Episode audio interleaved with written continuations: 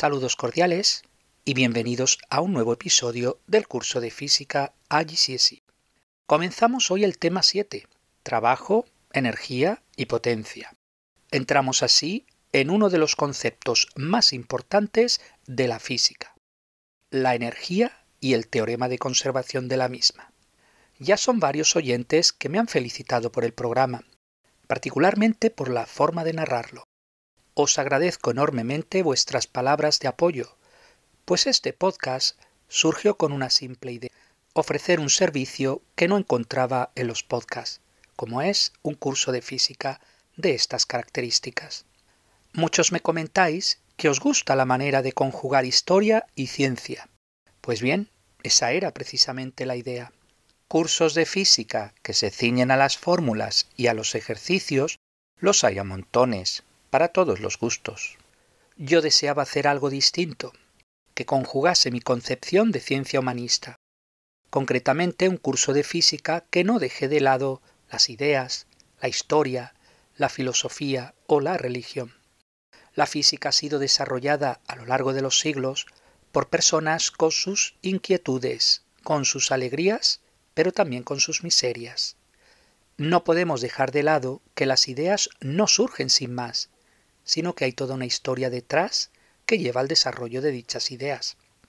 Pues gracias por vuestro apoyo y animaros a seguir aprendiendo cada día un poquito más. En el episodio de hoy introduciremos los conceptos de trabajo y energía, para pasar a estudiar los diferentes tipos de energía.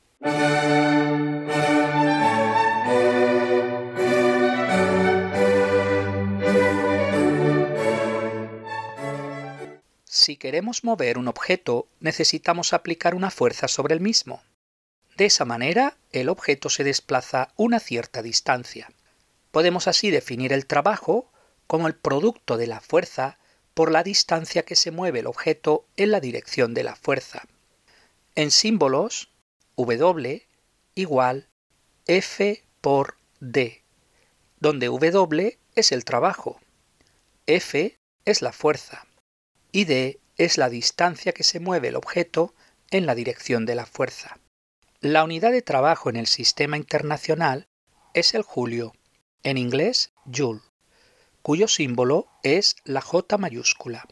Concretamente, un julio es el trabajo realizado cuando una fuerza de un newton mueve un objeto un metro en la dirección de la fuerza.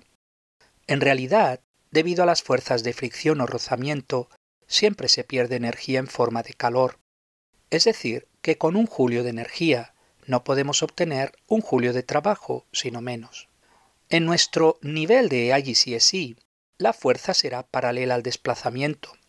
En cursos posteriores se estudia el caso general, donde el trabajo es el producto escalar del vector fuerza con el vector desplazamiento. En un curso de física con cálculo, el trabajo sería la integral de la fuerza a lo largo de la trayectoria recorrida. Como pasa tantas veces en la física, el concepto de trabajo no tiene nada que ver con el concepto de trabajo en el lenguaje cotidiano.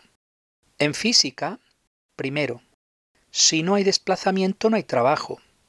Por ejemplo, al mantener unas bolsas de la compra en nuestras manos, o al mantener unas pesas con nuestros brazos en alto, o el niño que carga su bolsa de libros en la espalda, o la persona que está cavando en el suelo. En todos los ejemplos anteriores no se realiza trabajo. Segundo, si el ángulo es 90 grados, el trabajo es cero. Por ejemplo, nuestro planeta Tierra no realiza ningún trabajo al mantener la Luna en órbita alrededor nuestro, ni el Sol al mantener la Tierra en órbita alrededor del Sol. El motivo es que el vector fuerza y el vector desplazamiento son perpendiculares en todo momento, con lo que su producto escalar es cero. Tercero, el esfuerzo intelectual y mental, como por ejemplo el esfuerzo que requiere estudiar un examen, no es trabajo. Veamos dos ejemplos. Primero, ¿cuánto trabajo realiza una fuerza de 12 newtons que mueve un objeto una distancia de 5 metros? Trabajo igual. Fuerza por desplazamiento igual. 12 por 5 igual 60 julios. Segundo, Se usa una fuerza de 40 newtons para levantar un saco, realizando un trabajo de 20 julios. ¿Qué distancia se ha desplazado el objeto? Distancia igual trabajo dividido fuerza igual 20 dividido 40 igual 0.5 metros. Nota. Normalmente no indicaremos que la distancia es en la dirección de la fuerza, puesto que ese es el único caso estudiado en el curso de IGCSE. Definimos la energía como la capacidad de un cuerpo de realizar un trabajo.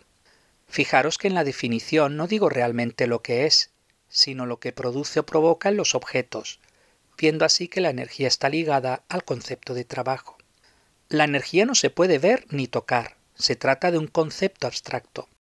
Todos los cuerpos contienen energía, desde el carbón, la bomba de butano, el tanque de gasolina del auto, el agua que cae en las cataratas de Iguazú, pero también la manzana, la piedra, el perro o cualquier persona.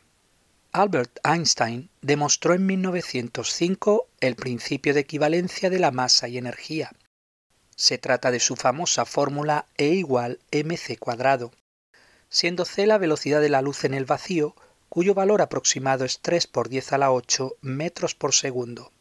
Cabe decir que dicha ecuación sirve para partículas en reposo.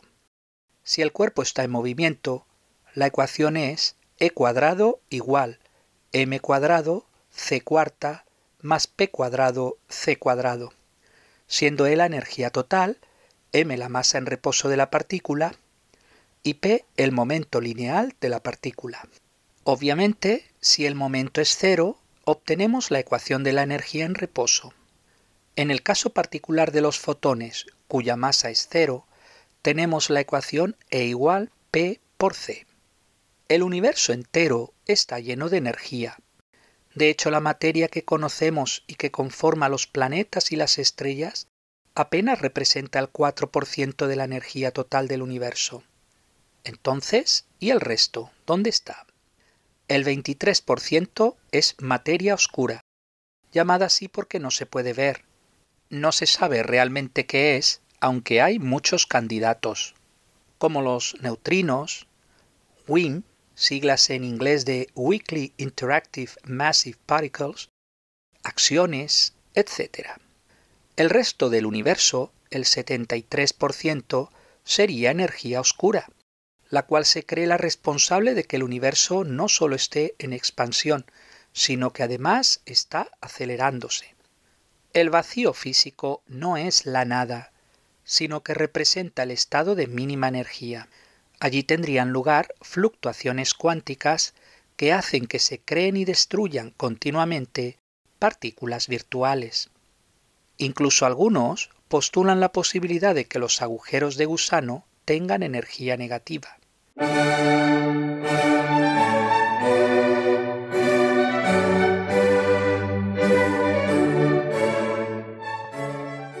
La energía se clasifica en muchos tipos. Veamos los más importantes. Primero, la energía cinética. Es la energía que contiene un cuerpo por moverse. Por ejemplo, un coche que se mueve a 80 km hora. Segundo, la energía potencial. Es la energía que tiene un cuerpo debido a su posición, forma o estado. La energía potencial se clasifica en varios tipos. A. La energía potencial gravitatoria es la energía que tiene un cuerpo al estar en un campo gravitatorio. Por ejemplo, una manzana que cuelga de un árbol a una altura de 3 metros. B. La energía potencial elástica. Es la energía que tiene un cuerpo elástico al estar comprimido o estirado. Por ejemplo, un muelle que se alarga 10 centímetros. C. La energía potencial química es la energía que tiene un cuerpo en sus enlaces químicos y que se libera por medio de reacciones químicas. Ejemplos son la batería, la comida, el carbón, el gas natural y el petróleo. D. La energía potencial eléctrica es la energía que almacenan los electrones que fluyen en un circuito eléctrico. E. La energía potencial nuclear. Es la energía almacenada en el núcleo de un átomo y que se libera en las reacciones nucleares. Tercero, energía térmica. Es la energía que tiene un cuerpo debido a su temperatura. En el próximo tema veremos que la temperatura está relacionada con la velocidad de las partículas del cuerpo. A mayor temperatura, mayor es la velocidad de sus partículas. Cuarto, el calor no es propiamente un tipo de energía, sino la transferencia de energía de un cuerpo de mayor energía térmica a otro de menor energía térmica. Quinto, la energía interna de un cuerpo definida como la suma de las energías cinéticas y potenciales de todas sus partículas. Nota. La energía térmica suele confundirse con el calor y con la energía interna, especialmente en los cursos más básicos de física. Debido a ello, os recomiendo que leáis siempre en el libro de texto cómo entiende todos estos conceptos. Sexto, energía radiante, como la luz y el sonido. Propiamente no son formas de energía, sino de transferir energía por medio de ondas.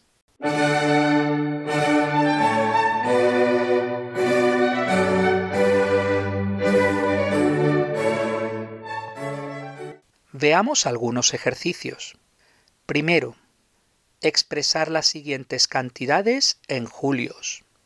Apartado A. 10 kilojulios. 10.000 julios. Apartado B. 35 megajulios.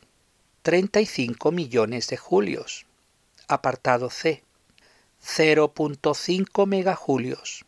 500.000 julios. Apartado D. 0.2 kilojulios, 200 julios. Ejercicio número 2. Estimar cuántas baterías de coche se necesitan para almacenar la misma cantidad de energía que un litro de gasolina. Una batería de coche almacena 2 megajulios de energía y un litro de gasolina almacena 35 megajulios de energía. La respuesta es, se necesitarían unas 18 baterías. Ejercicio número 3. Una manzana cae de un árbol. Apartado A.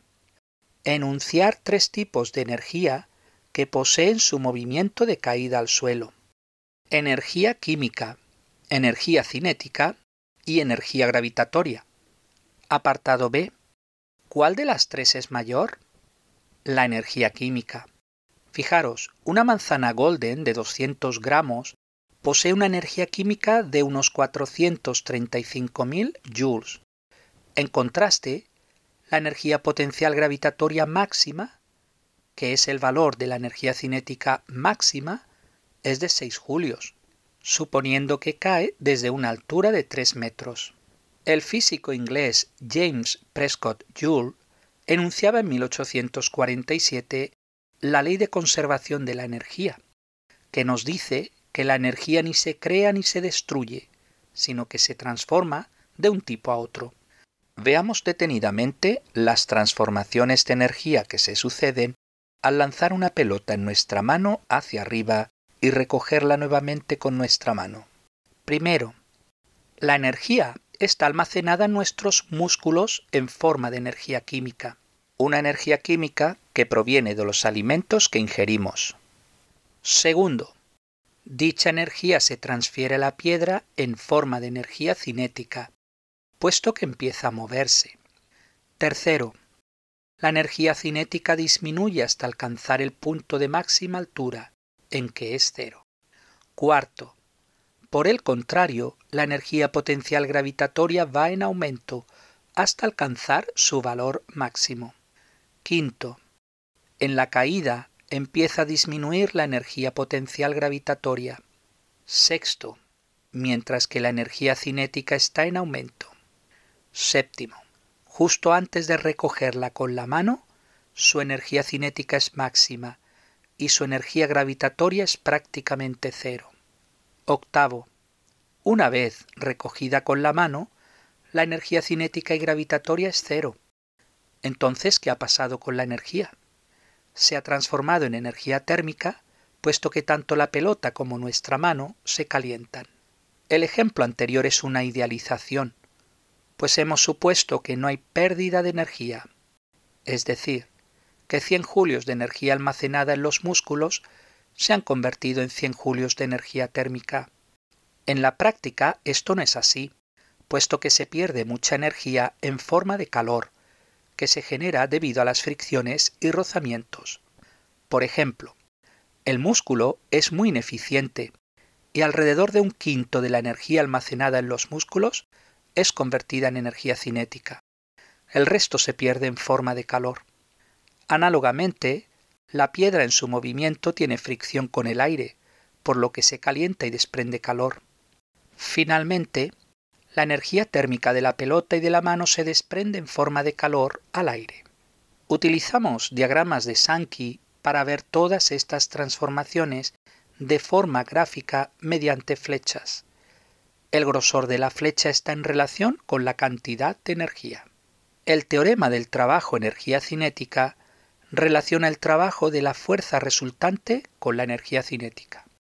Concretamente, el trabajo de la fuerza resultante es el cambio en la energía cinética. Por ejemplo, una piedra que cae desde una cierta altura experimenta una transformación de energía potencial gravitatoria a energía cinética. El incremento de energía cinética es precisamente el trabajo que realiza la fuerza de gravedad en la piedra.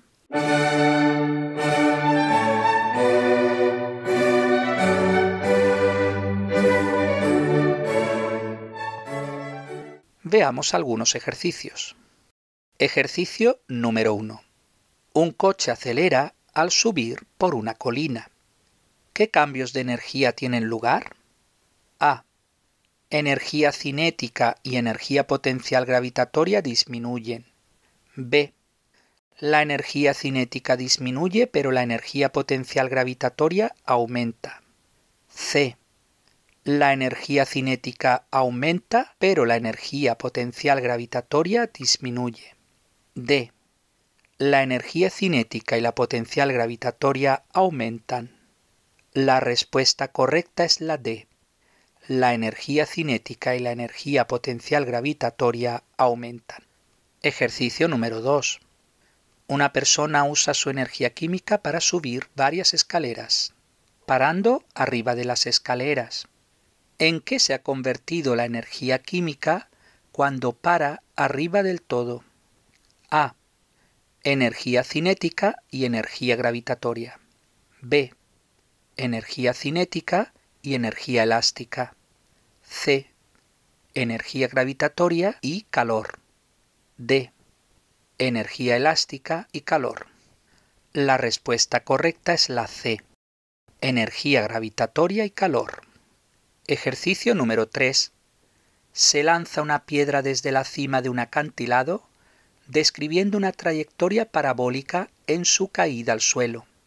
Sea 1 la posición inicial de la piedra en la mano. 2. La posición de máxima altura. 3. La posición justo un poquito antes de caer al suelo.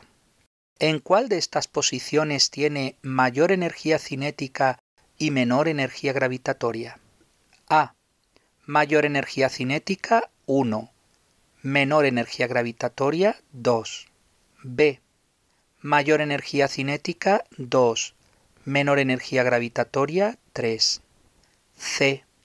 Mayor energía cinética 3 y menor energía gravitatoria 1. D. Mayor energía cinética 3, menor energía gravitatoria 3. La respuesta correcta es la D mayor energía cinética 3, menor energía gravitatoria 3. Ejercicio número 4. ¿Qué cambios de energía tienen lugar en un micrófono? A. La energía de entrada es química y la de salida eléctrica. B. La energía de entrada es eléctrica y la de salida química. C. La energía de entrada es eléctrica y la de salida sonido. D. La energía de entrada es sonido y la de salida eléctrica. La respuesta correcta es la D.